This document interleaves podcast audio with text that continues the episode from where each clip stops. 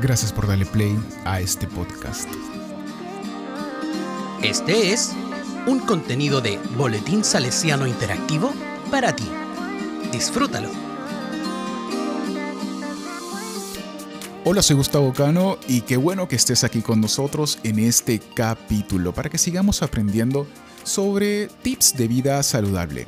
Pero antes de dar inicio a este programa, quiero preguntarte, ¿ya tomaste agua el día de hoy? Te invito a que tomes tu botella o vaso con agua y te quedes con nosotros junto con Fernando Higueras, nutricionista e instructor del programa de entrenamiento de Les Mills para Chile, para que juntos hablemos y aprendamos sobre la importancia de mantenernos hidratados, sobre todo en este tiempo de pandemia. Así que sin más preámbulos, vamos allá.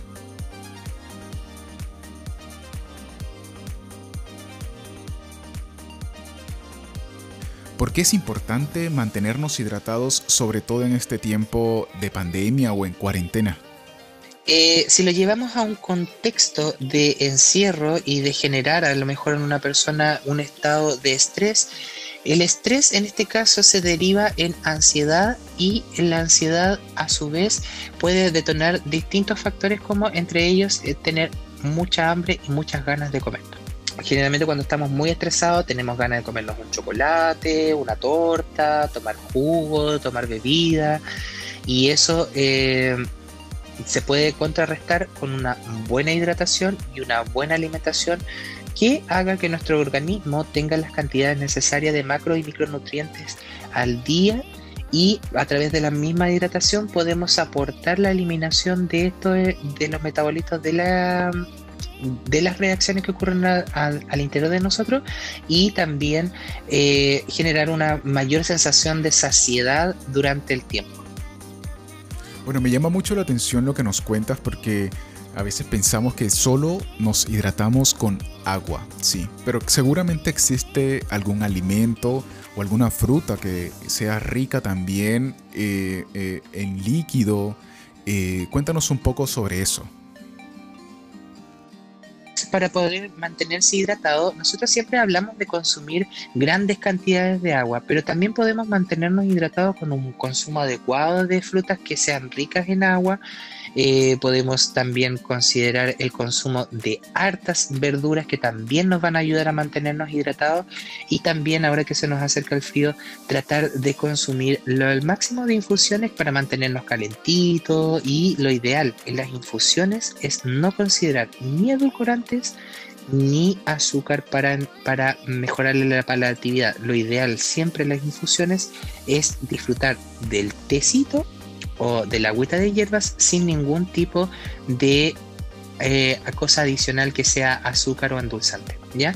Eh, en mi caso particular, yo soy una persona que está muy en contra de los edulcorantes. Yo trato siempre en la prescripción de indicarle a los pacientes que consuman la menor cantidad de edulcorantes posible. Si es un paciente muy muy adicto a lo dulce, ahí vamos a, adecuando la cantidad de edulcorante, pero eh, la verdad es que yo no, estoy muy de acuerdo con el uso de edulcorante, por lo tanto yo prefiero que la persona si va a consumir una infusión sea sin nada, solamente su infusión. Eso es súper, súper importante, pero ahora acláranos lo siguiente, ¿existe alguna cantidad mínima o máxima de agua eh, para consumir en el día? La cantidad siempre es variable. Muchas personas establecen que un consumo mínimo de una persona debería ser entre un litro y medio a dos litros, que es como la medida estándar. ¿Cómo puedo dividir esta agua durante el día?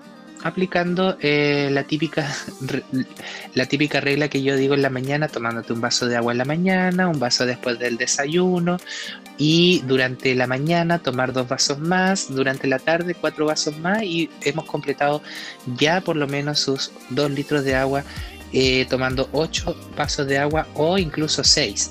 Ya en cada toma de agua considera más o menos 200 cc de, de agua. Muy bien, Fernando. Entonces, para concluir, ¿Por qué es importante hidratarnos?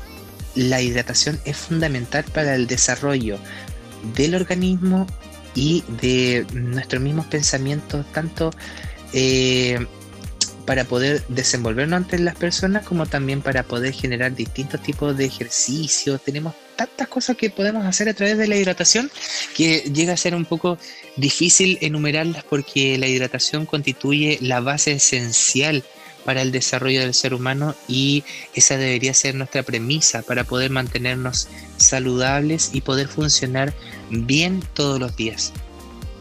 Bueno, Fernando, muchas gracias por todos los datos y tips que nos das en el día de hoy. A ti que estás en casa, te invito a que sigas hidratándote. Esperamos que no se te olvide tomar mucha agua para mantener tu cuerpo saludable.